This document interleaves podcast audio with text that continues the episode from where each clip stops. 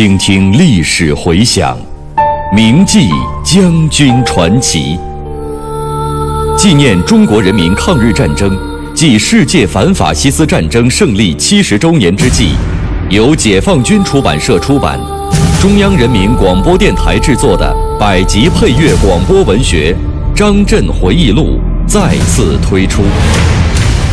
总策划张晓阳，看评倪其生，编导叶子，播音方明、雅坤，片花制作特邀王刚、胡存新，题记演播牟云，主讲李野墨。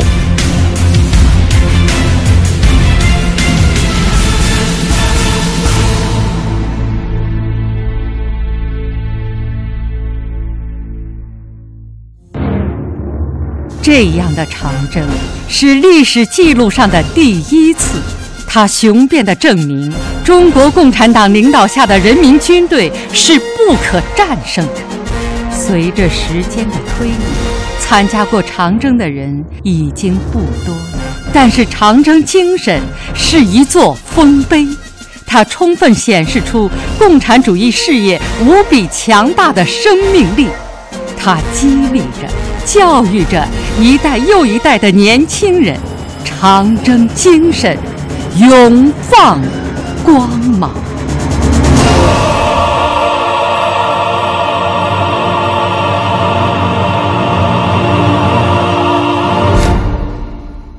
一九三五年九月十七日早晨，红一军四团攻占了天险腊子口，打开了北上通道。我们也到达了甘南岷县的哈达铺，这里是汉人区，比较繁华，做买卖的不少，大家高兴的都跳了起来。自打五月中旬进入藏民区以后，一路上语言不通，天天忍饥受寒，有钱都买不到吃的和穿的，很多人身上带着银元，但却活活的饿死、冻死了。在这儿啊。大家首先是买吃的，不讲价钱，买到以后呢，就拼命的吃。我带着两个通信员，买了三只母鸡、五斤面，可还是没吃饱。不知道为什么，总觉得肚子饿。个别人由于吃的太多，竟被胀死了。红军在这里进行了休整，支队召开了整顿军容风纪会议，还买来白布染成灰色。做成军装，换下了那些五颜六色的服装，从此红军又有了比较整齐的军容。九月二十二日，中央正式宣布红一方面军改编为中国工农红军陕甘支队，全支队共七千余人，彭德怀任司令员，毛泽东任政治委员，下辖三个纵队。红三军改为第二纵队，我们十团改为第十大队，大队长黄真，政委杨勇，参谋长伍修全，我又改任通信主任。部队整编之后，继续北上，到达鸳鸯镇，准备过渭河。小的时候看过《封神榜》《三国演义》，知道这渭河可是姜太公钓鱼的地方。曹操也曾经夺船避箭于此，所以在我的脑子里啊，这渭河是条大河，而且呢还有几分神奇感。可谁知道到河边一看，河面并不宽，水也不深，可以徒步涉水，真让人觉得有点失望。十月五日，我们来到了六盘山下，它位于陕甘宁交界处。海拔将近三千米，道路曲折，盘旋六重方达山顶，故此而得名。翻山的时候，第一纵队在甘肃固原县青石嘴歼敌骑兵两个连。我们到达此地时，远远望去，好像遍地都是绵羊。用望远镜一看，原来是敌人的后续骑兵部队又上来了。我们沿山前进，边打边走，使得敌人的骑兵发挥不了作用，就这样，我们通过了六盘山。后来啊，彭雪枫告诉我说，彭德怀司令员一直在山口等候着，等到亲眼看到部队都过来了，他才松了一口气，并且说，如果剩下的这点革命种子再受损失，中国革命的胜利不知道又要推迟几年呢。进入了回民地区以后，因为我们不懂得回族的风俗，宰羊杀鸡之后拿到回民家里去煮，惹得他们不高兴，有的把锅都砸了。后来才知道，回族杀生时要请阿訇，这样才没事儿。还有啊，这个地方呢是黄土高原，水资源缺乏，为了弄点水喝，要走四五里路。这对于一支疲惫之师来说，的确是不容易的事情。好在所遇敌军战斗力都不强，一触即溃，我们顺利的通过了平凉到固原的公路封锁线，经环线向陕北前进。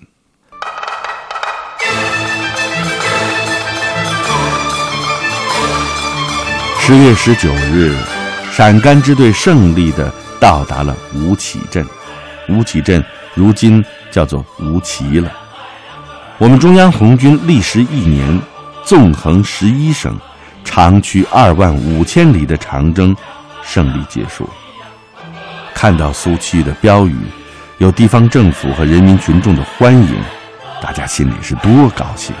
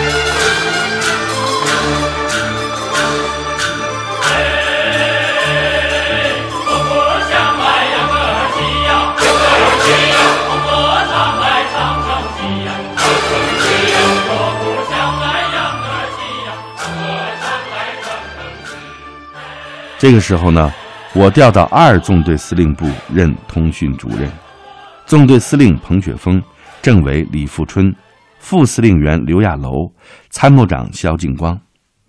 不久，敌人骑兵三个团追到了吴起镇，陕甘支队集中兵力先打迂回吴起镇西北的第七兵团，然后再打另外两个团。这一仗，我们将敌全部击溃，俘获甚多。但是，不幸的是，我的老团长，十大队大队长黄真同志，在指挥战斗的时候英勇牺牲了。在这之后啊，陕甘支队经保安南下，在丰县地区与红十五军团胜利会师。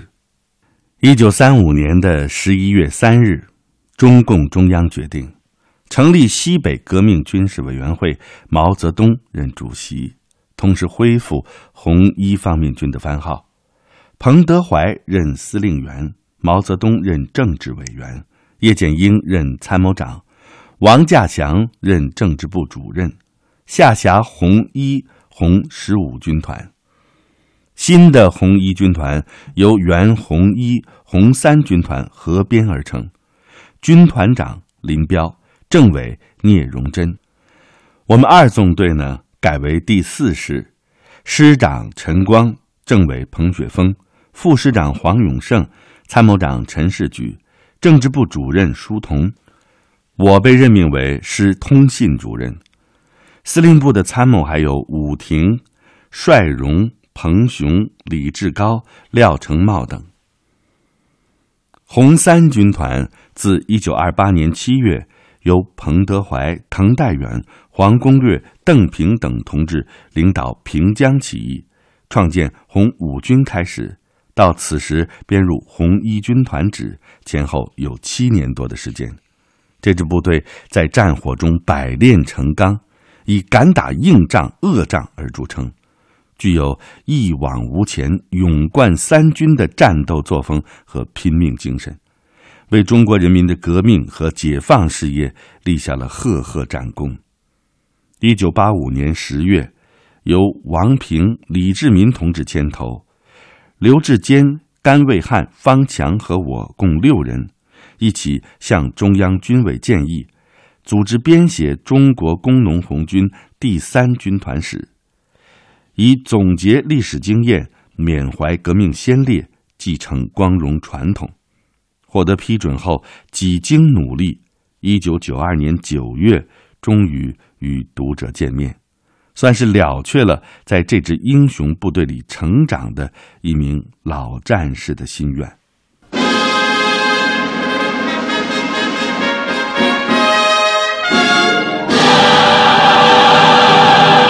一位历经万水千山的将军的回忆，一曲中国工农红军不怕远征难的颂歌。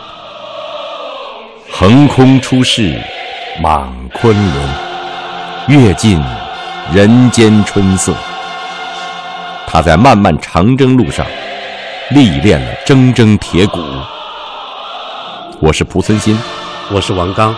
您现在收听到的是百集广播纪实作品《张震回忆录》第二章《红军岁月》，题记演播牟云，主讲人李野墨。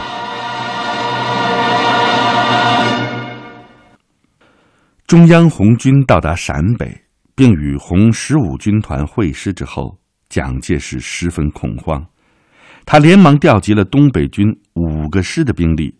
妄图趁红军立足未稳，围歼我军于洛水以西、葫芦河以北地区。十一月二十日，敌先头部队第幺零九师在飞机的掩护下，分三路沿葫芦河谷及南北山地向直罗镇推进。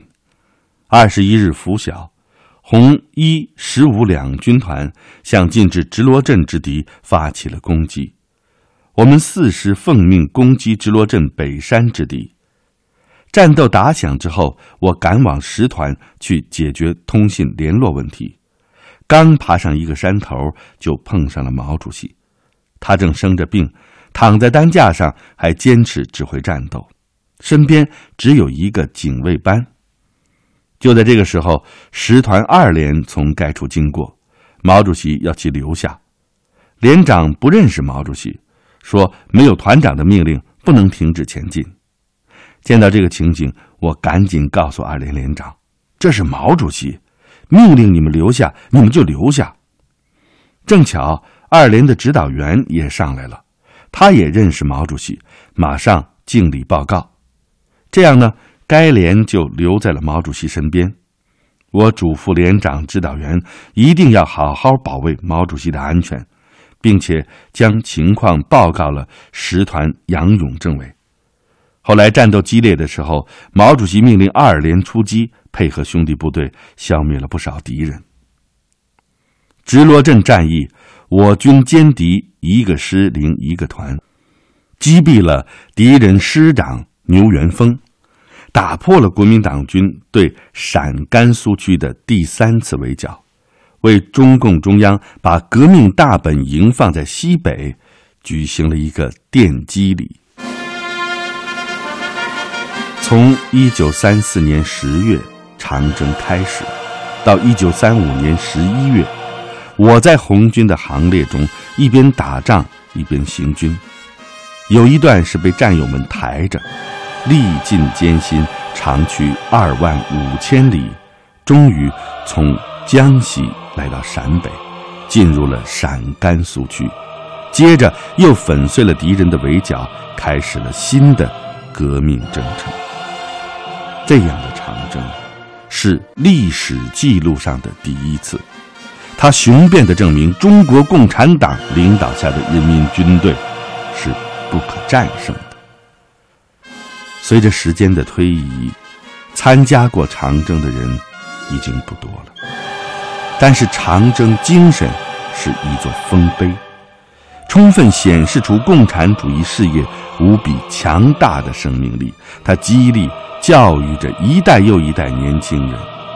长征精神，永放光芒。长征是历史记录上的第一次，长征是宣言书，长征是宣传队，长征是播种机，长征是以我们胜利、敌人失败的结果而告结束。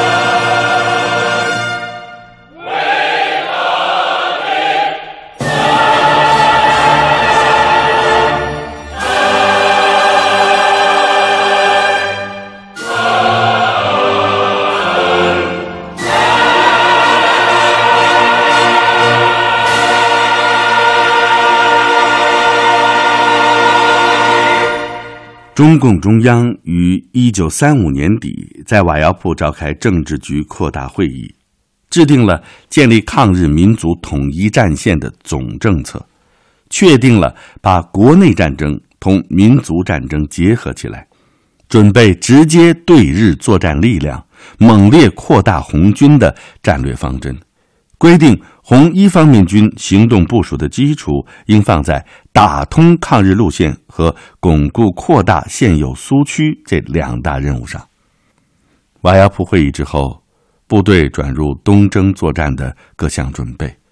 那个时候啊，我们的通信设备很少，难以对大规模军事行动实施可靠的保障，包括中央和军委的电台功率也很小，距离远了就无法沟通。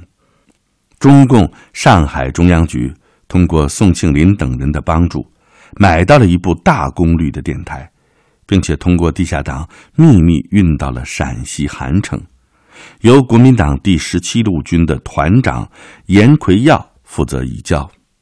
奎耀同志是我党的地下党员，黄埔军官学校的毕业生，他在解放战争中曾经担任。陕甘宁晋绥联防军副司令员，第一野战军和西北军区参谋长。全国解放之后，曾任济南军区副司令员、军事科学院副院长等职。一九九四年逝世。一九三六年一月中旬，我们四师奉命和军团部骑兵团一起南下韩城接受电台，因为手中没有地图。仅靠师侦察科长李志高绘制的行军路线图行动，图上虽然标明了途中哪里有村庄人家，但是到现场一看，却只见窑洞不见人。后来才知道，这一带的回民在清朝末年举行反清起义，惨遭镇压，有的被杀，有的外逃，所以此地早已没有人烟。好在我们自己带着粮食，才不至于挨饿。我们到达了韩城地区之后，四处寻找接头地点。一天早上，部队正在准备吃饭，突然遭到国民党十七路军主力冯钦哉部的进攻。我们边打边撤，因为情况不明，电台未能接到。后来，这部电台由兄弟部队接回，有了它，通讯工作就方便多了。中央可以直接同远在莫斯科的共产国际联系了。在回撤途中，我随十一团行动，认识了该团政委王平，我们很谈得来。新中国成立之后，还有缘数度共事，成为挚友。二月间，红军发起了东征战役，红一方面军组成了抗日先锋军。一天，我带着电台。随师长陈光、政委彭雪枫到戈真滩玉皇渡一线了解渡河点情况。二月二十日，红二师突破了敌军河防，强渡成功。我师紧随其后，乘着羊皮筏子渡过了黄河。